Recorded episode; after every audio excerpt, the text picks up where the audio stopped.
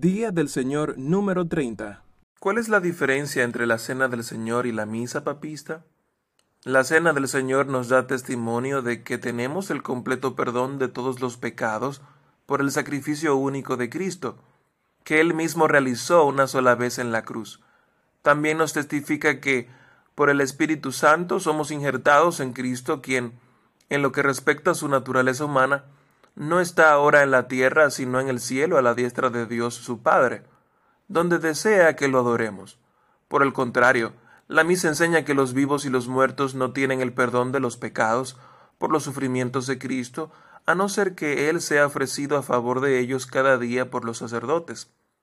También enseña que Cristo está corporalmente presente en forma de pan y vino, y que, por lo contrario, debe ser adorado en ellos.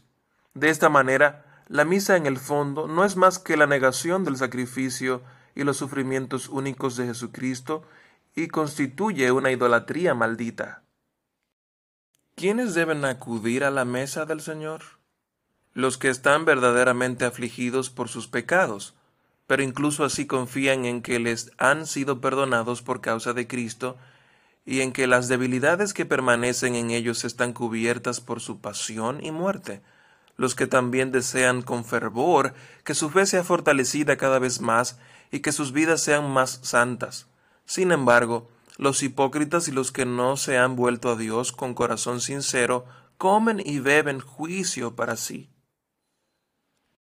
¿Debe entonces permitirse que participen de esta cena los que por su confesión y vida demuestran ser incrédulos e impíos?